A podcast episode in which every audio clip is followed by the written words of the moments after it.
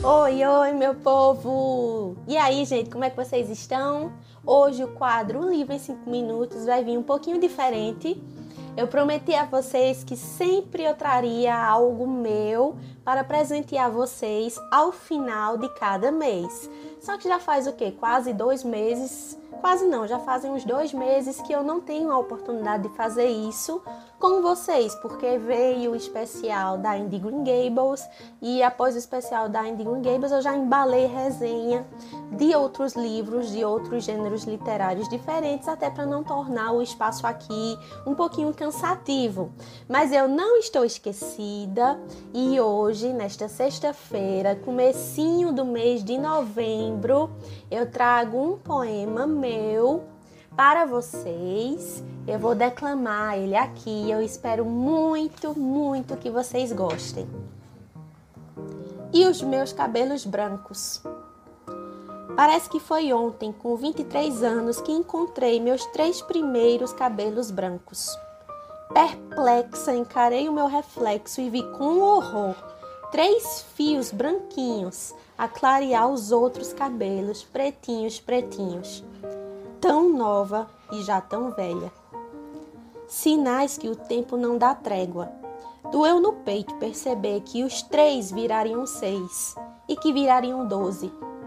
Angústia que nos atormenta sempre que percebemos que não conseguimos mais pular, pular como antes, correr como antes, aguentar uma festa como antes.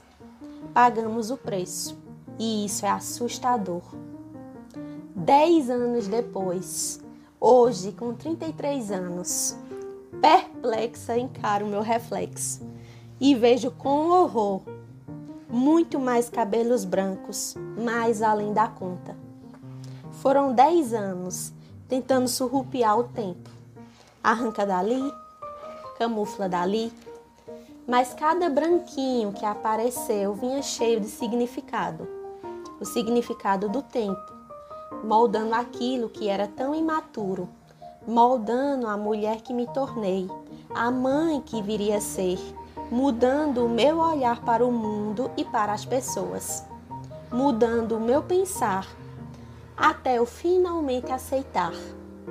Hoje, com 33 anos, perplexa, encaro meu reflexo e percebo que já não me importo mais. Eles fazem parte do que sou, fazem parte do meu futuro, porque eu quero chegar até o final, lá longe. Eu e os meus cabelos brancos. Espero muito que vocês tenham gostado. Ah, esse espaço, o quadro, um livro em cinco minutos, além de tentar incentivar você a ler e apresentar a vocês autores diferentes, mas também é uma forma que eu tenho de tentar e conseguir chegar até vocês, de conseguir criar essa ponte de palavras entre eu aqui do outro lado e você que está do outro lado também. As palavras, elas são conexão. E além de tudo, é a porta que nós temos para nos comunicar. E as palavras, elas têm um poder tão incrível. O mesmo poder que elas têm de construir, elas também têm o poder de destruir também. Mas por que não fazer das palavras a nossa força maior e fazer essa ponte de conexão onde almas possam se encontrar.